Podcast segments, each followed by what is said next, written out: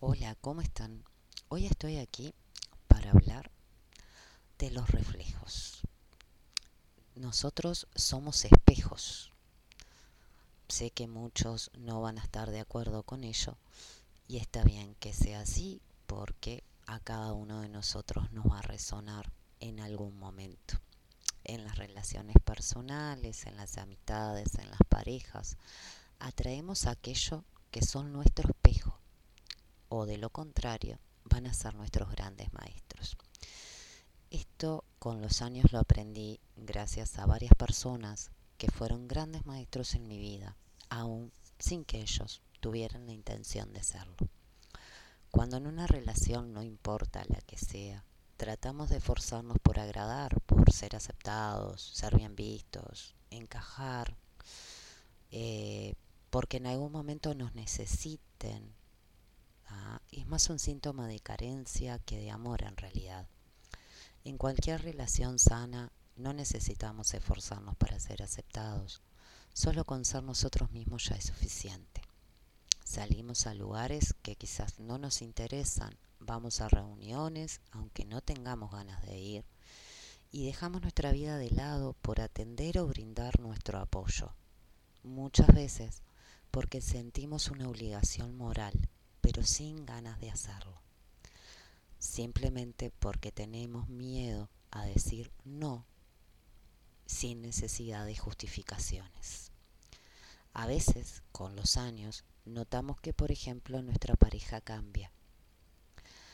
Ya no quiere salir, ya no hace determinadas cosas y la lista puede ser muy larga.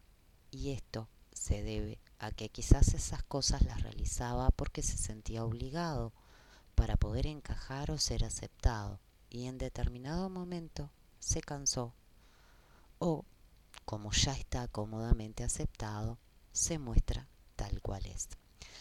Por eso es que digo que somos espejos. Las personas se nos acercan a nuestra vida porque energéticamente atraemos lo que somos y nos veremos reflejados en esa persona.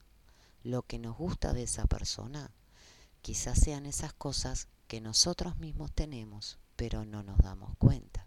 Y aquellos que no nos gusta, seguramente es algo que tenemos que sanar en nuestra vida, ya sea de esta vida o de vidas anteriores, o pequeños traumas, entre comillas, que arrastramos desde la infancia.